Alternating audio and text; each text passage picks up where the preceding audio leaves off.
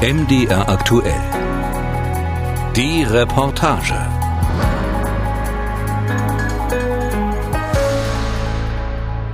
Und ich wurde dann halt in der achten Klasse angesprochen, ob ich Interesse hätte, Diplomat zu werden. Und ich dachte, ey, wie geil ist das, ne?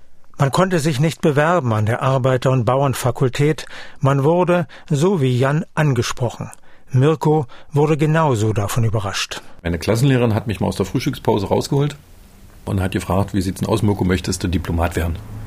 Und ich sage, was? Sven hat das Angebot sofort als die Möglichkeit erkannt, etwas mehr von der Welt kennenzulernen, als das einem DDR-Bürger normalerweise möglich war. Also ich habe das damals verstanden und ich glaube auch einige andere in meiner Klasse als den besten, vielleicht sogar den einzigen Weg auf legale Weise aus diesem Land irgendwie rauszukommen. Über zwei Jahre zog sich dann aber erstmal der Auswahlprozess hin. Nur die wenigsten der Angesprochenen durften auch wirklich in Halle zur Diplomatenausbildung antreten. Mehrere Eignungstests, Wehrerziehungslager, ein Vorbereitungstreffen, jede Menge Unterlagen mussten eingereicht werden. Jan hat die Liste noch einmal herausgesucht.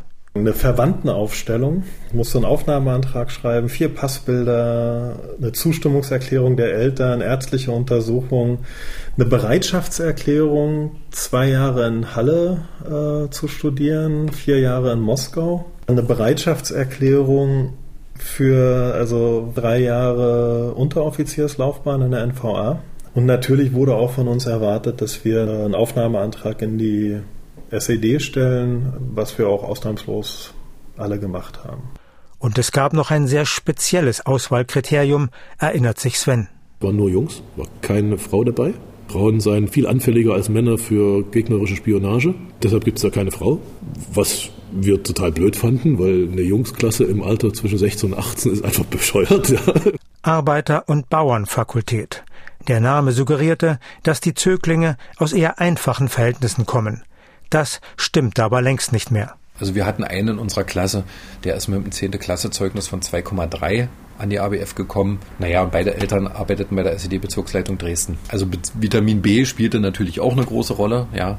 Und mehrheitlich waren das schon Ärztesöhnchen, Doktorensöhnchen. Das war schon, äh, denke ich, eher so die elitäre Schicht. Und wir waren vielleicht zwei oder drei reine Arbeiterkinder. Mirkus Eltern kamen dem noch recht nah. Der Vater hatte Schlosser gelernt und dann als Fahrlehrer gearbeitet. Die Mutter war Kindergärtnerin. Aufgewachsen ist Mirko in der brandenburgischen Provinz. Sven lebte zuerst in Budapest. Bis sich die Mutter vom ungarischen Vater trennte und allein mit dem Jungen nach Chemnitz, dem damaligen Karl-Marx-Stadt zog und dort als Lehrerin und später als Schuldirektorin arbeitete. Ich habe natürlich immer meinen Vater vermisst. Irgendwie über 16 Jahre bin ich ohne Vater aufgewachsen, obwohl ich wusste, dass es diesen Vater gibt. Der hat nur in Budapest gelebt. Der Vater von Jan kommt dem Bild von einem DDR-Oberen am nächsten. Also mein Vater kam aus einer Arbeiterfamilie in Leipzig, hat dann aber eine militärische Laufbahn eingeschlagen, ist Flieger geworden und ja, durch verschiedene Stationen hat er sich innerhalb der Armeebürokratie hochgearbeitet. Er war dann der letzte Chef der DDR-Luftwaffe. Jan hat daher auch als Kind mehrere Jahre in Moskau gelebt, mit viel Kontakt zu Russen und Kindern anderer Nationalitäten. Und dann kamen wir zurück in die DDR und es war rein weiß und deutsch und die Kids in meiner Klasse, also ich mochte die, ne, aber also ich war dort der schräge Vogel. Eine ganz andere Erfahrungswelten und ich wollte eigentlich immer wieder raus. Er hatte das Gefühl, am Leben im Militärstandort Strausberg bei Berlin regelrecht zu ersticken. Zum Glück war sein Vater trotz seiner hohen Stellung kein verbockter Hardliner. Stasi-Leute waren ihm regelrecht verhasst. Und so fielen Jan schon als Schüler so manche Widersprüche zwischen Anspruch und Wirklichkeit in der DDR auf.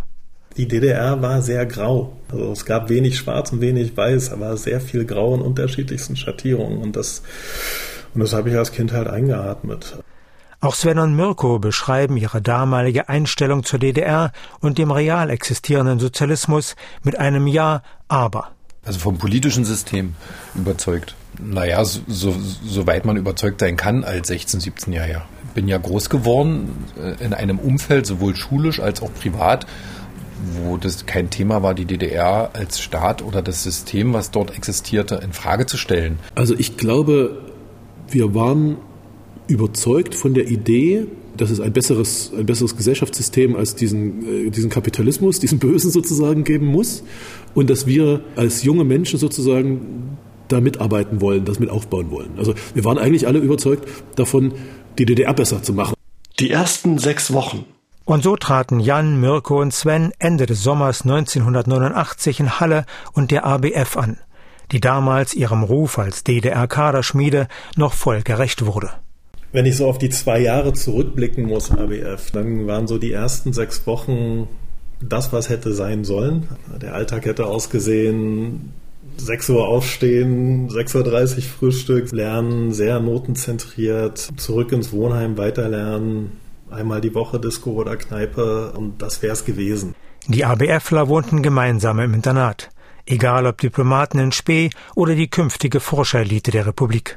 Da war klar geregelt, wann man da sein musste. Es gab die Erzieher vom Dienst, die haben überwacht, dass alle 22 Uhr in den Zimmern waren, dass ruhig waren. Der strengste von diesen Erziehern vom Dienst hat auch immer kontrolliert, dass alle fleißig ihre Zähne geputzt haben. Die ersten Wochen waren überhaupt noch keine Befreiung. Plötzlich bist du da in so einem Mini-Zimmer, also vier Leute irgendwie in so einer Karnickelbucht.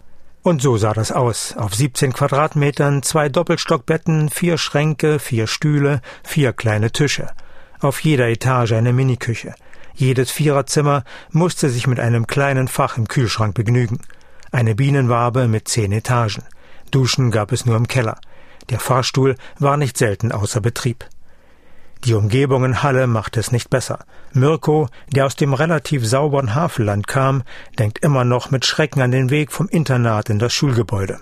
Es war ja wirklich eine extrem dreckige Stadt, ja, ein Kulturschock oder ein Ökoschock ohne Ende.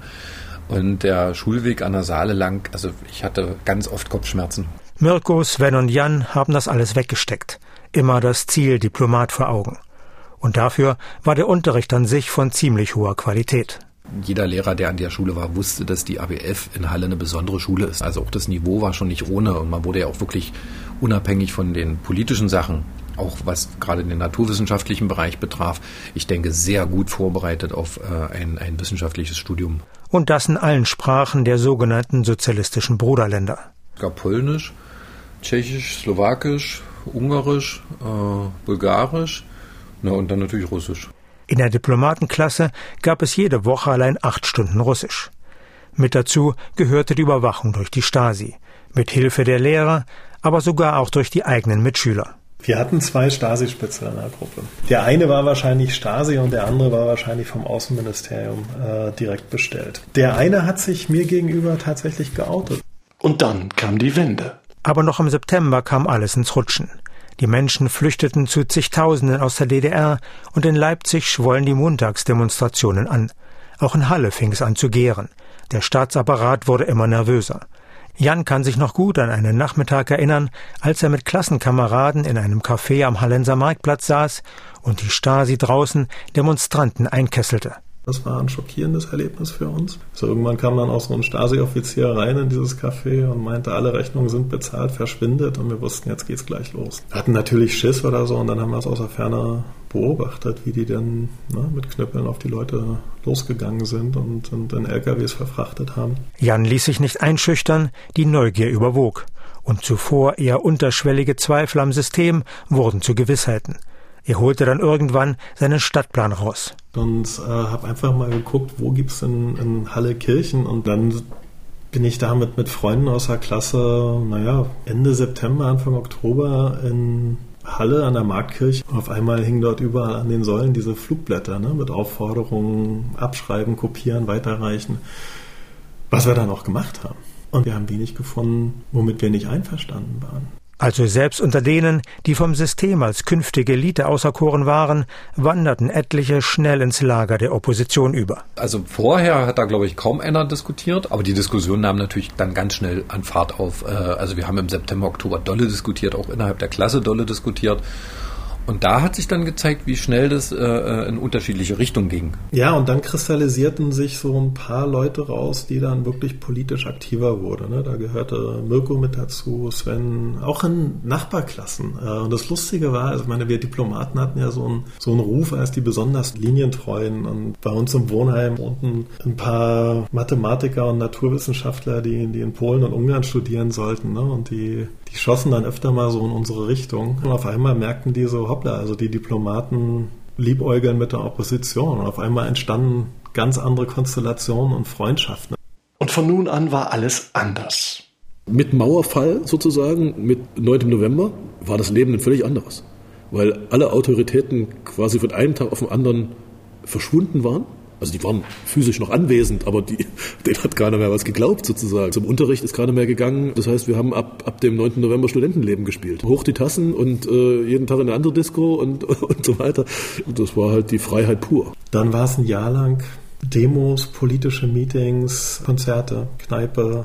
Und Sven, Jan und Mirko haben sich als Brüder im Geiste gefunden. Wir drei, wir fanden uns dann doch recht schnell mit Sven und Mirko zusammen habe ich damals diese Initiative da ergriffen, die FDJ aufzulösen, Studentenrat an der ABF zu gründen. Diese unglaubliche Freiheit, morgens aufzustehen. Ne? Sven und ich guckten uns an, so was verändern wir heute? Und, und der Tag ist dann schlecht gelaufen, wenn es am Abend nicht umgesetzt war. Und sie zogen zusammen ins Zimmer 201 im zweiten Stock. Das sogenannte RATZ, das Zimmer war internatsbekannt, das RAZ. Man konnte sich immer aussuchen, wofür es steht. Also R war schon rot und Z für Zimmer und das A konnte jeder, ob antirassistisch, autonom, anarchistisch, das konnte jeder frei entscheiden. Dieses Zimmer 201, das war, naja, so ein bisschen wie Maggi-Würze. Ne? Die einen haben es geliebt, die anderen haben es gehasst. Also ich kann mich auch an, an Meetings erinnern, die wir dort drinnen hatten. Da, da saßen wir zu 20 und haben dann ja diverse Aktionen geplant, durchgesprochen. An geregelten Schulunterricht war nicht mehr zu denken. Bei uns war das eine Zeit lang so, dass wir selbst entschieden haben, ob wir gehen wollten oder nicht. Wir hatten eine Ärztin gegenüber der Schule, da hast du immer Gastritis gehabt und dann hat sie jedes Attest ausgeschrieben, was du, was du wolltest. Ich bin wirklich wochenlang nicht in die Schule gegangen, muss ich ganz ehrlich sagen. Ja. Natürlich sind die, sind die Noten und die Leistungen völlig abgesackt. Ja. Also ich habe wirklich einfach nichts gemacht. Ich habe echt nichts gemacht. Ich kann mich tatsächlich damals auch nur ganz wenig an Unterricht erinnern. Also ne, für mich war prägend die unterschiedlichsten politischen Veranstaltungen und, und, Meetings und Aktionen, die wir gemacht haben. Musik, ganz viel Musik, sehr viel Identifikation über, ne, welche Bands hörst du. Das alles, dieser Umbruch in kürzester Zeit, war spannend, aber irgendwie auch beängstigend. Auch für uns ist ja ganz viel weggebrochen. Diese vorprogrammierten Karrieren oder Pläne waren ja weg. Also jeder musste sich praktisch neu orientieren. Da spielten Ängste eine große Rolle, Unsicherheit eine große Rolle. Man musste sich erstmal neu finden. Ja, und da war natürlich jeder sich selber überlassen, je nachdem, wie die einzelnen Familien drauf waren. Meine Familie hatte da kein Ohr für das, was mit mir passierte. Die waren auch mit sich beschäftigt, also musste ich mich da selber kümmern. Sven ist überhaupt nicht mehr nach Hause gefahren, hat den Kontakt zur Familie vorübergehend komplett abgebrochen. Insofern, meine Eltern waren jetzt überhaupt keine Konstante oder, oder irgendwas für mich. Und es, es gab einfach keine Konstante. Also die Lehrer waren es nicht, die Eltern waren es nicht, es war niemand. Die Suche nach dem neuen eigenen Weg, sie fand in der Kneipe statt, in der Disco. Sehr wichtig waren auch Freundschaften, besonders unter denen, die auch am Wochenende im Internat blieben. Und es waren immer so 30, 40, 50 Leute vielleicht, die nur nach Hause gefahren sind, wenn sie mussten. Diese 30, 40, 50 Leute haben natürlich die Wochenenden genutzt, um ja, um zu feiern. Also man hat sich als ja, pubertierendes Lebewesen kennengelernt, man hat sich miteinander vergnügt, man hat sich ausgetestet und das schweißt schon irgendwie auch zusammen. Aber es waren vor allem die politischen Aktivitäten, die zur Neufindung beitrugen. Innerhalb der ABF, aber dann ganz schnell auch darüber hinaus. Sie beteiligten sich am runden Tisch in Halle. Und dann, Anfang 1991, als der Golfkrieg kam, waren sie ganz vorn mit dabei bei den Protestaktionen mit gerade mal 17. Die größte Friedensdemonstration, die es während des Golfkriegs in, in Halle gab, geht auch mit auf unsere Kappe. Da waren 40.000 Schüler und Studenten auf der Straße. Und wir haben die Schüler mobilisiert. Also ich habe die Schüler mobilisiert. Und das war so, das war so meine Stärke. Und wenn du eine Demo organisiert hast, dann muss es auch jemanden geben, der auf dieser Demo irgendwie auf den LKW geklettert ist und halt eine Rede gehalten hat oder irgendwie was gesagt hat. Und das war halt auch ab und zu ich. Jan und Sven haben sich gut ergänzt. Jan war der Netzwerker, der Organisator. Sven der Stratege und der Volkstribun. Wie es nach der ABF weiterging. Das Abitur, das wollten Sven, Jan und Mirko dann aber doch machen, was lange auf der Kippe stand. Die ABF mit ihrem fatalen Ruf einer sozialistischen Kaderschmiede sollte abgewickelt werden. Die drei haben den Protest gegen die sofortige Schließung mitorganisiert. Ich glaube, im Februar, März 91 sind wir auch nach Magdeburg und haben vom Landtag demonstriert, haben dort ein Konzept eingereicht für eine Europaschule mit einem osteuropäischen Sprachraum, weil wir hatten ja super Lehrer aus den verschiedensten Ländern. Das wurde nichts, aber das Abitur konnten sie dann doch an der ABF ablegen, als letzter Jahrgang. Dafür haben die drei sich sogar nochmal richtig ins Zeug gelegt und halbwegs gute Noten bekommen. Im Juni 1991 endete für Jan, Sven und Mirko das Kapitel ABF. Und auch für die ABF selbst war dann nach gut 40 Jahren endgültig Schluss. Mirko blieb danach in Halle, wegen einer Frau. Er studierte Erziehungswissenschaften, Schwerpunkt Sozialpädagogik und wurde Streetworker. Heute ist er der Kinder- und Jugendbeauftragte der Stadt Halle. Seinen Widerspruchsgeist hat er sich erhalten. Ich hatte nie das Bedürfnis, es besser zu machen, sondern einfach nur zu zeigen, dass es anders gibt. Es gibt immer eine Alternative zu dem, was da ist. Das hat mich dann angetrieben, ich zeig's euch und ich beweise euch, dass es anders geht. Äh, und ich glaube, das ist einfach auch haften geblieben. Jan kam mit seinem Studium an der Freien Universität in Berlin gar nicht klar. Zu eng, zu borniert für seine Begriffe. Und so ging er mit einem Stipendium des Deutschen Akademischen Austauschdienstes an eine Moskauer Uni zu einer Zeit, als keiner dorthin wollte, und trat sofort einer trotzkistischen Gruppe bei. Was mir so ein Stück weit Orientierung in so einer Übergangsphase gegeben hat. Also mir geholfen hat, mit meinen eigenen Widersprüchen umzugehen und Ereignisse zu bewerten. Ne? Irgendwann brauchte ich das nicht mehr. Unter anderem engagierte er sich in einem Bergarbeiterstreik im ukrainischen Donbass, schaffte es sogar auf die Titelseite einer landesweiten Zeitung. Seine Diplomarbeit schrieb er über die kommunistische Internationale. Nach seiner Rückkehr nach Berlin versuchte er sich in verschiedenen Jobs, gründete eine Familie. Zuletzt war er Geschäftsführer eines Zukunftsforschungsinstituts. Was mich antreibt, ist eigentlich die Möglichkeit, mit, mit guten Gedanken ein Stück weit die Welt zu verändern. Als Geschäftsführer geholt hat ihn Sven. Der hatte erst ein Journalistikstudium in Leipzig begonnen, aber dann lieber gleich bei einem Radiosender angeheuert. Ich habe einfach behauptet, ich bin Journalist und dann ging das. Ganz gut sogar. Er versuchte sich als Moderator, als Redaktionsleiter. Irgendwann ging es aber nicht mehr weiter. Klarer Cut. Es hat eine Woche gegeben, in der ich ziemlich viel in meinem Leben neu angefangen habe damals. Nämlich die Kündigung, meine langen Haare abgeschnitten, angefangen Marathon zu laufen mich von meiner Familie getrennt. Und ein neues Kapitel angefangen. Zukunftsforschung. Wieder durch Learning by Doing. Er spezialisierte sich auf die Strategieberatung von Unternehmen. Im Prinzip geht es um den, um den Zugang zu den Menschen, die, die irgendwie Macht haben. Ja, also die mit ihren heutigen Entscheidungen sozusagen mehr als andere Menschen bestimmen können, wohin sich die Welt oder die Wirtschaft und wer auch immer bewegt. Und mit denen, mit denen reden zu können und sie vielleicht sogar in der einen oder anderen Strategie sozusagen beeinflussen zu können. So beschreibt Sven seinen Anspruch. Er gründete in Leipzig ein Zukunftsforschungsinstitut, mittlerweile mit einigen Dutzend Mitarbeitern.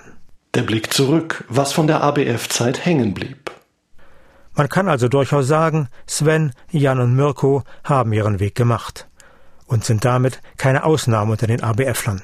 Die ABF war eine Eliteschule und mir selbst sind kaum Schicksale bekannt von, von Ex-Kommilitonen, die nach der Wende nicht auf die Beine gefallen wären und alle in irgendeiner Form sich eine Wunschkarriere gebastelt haben. Also aus denen ist was geworden. Ne? Also das war ein gutes Training, was wir dort bekommen haben.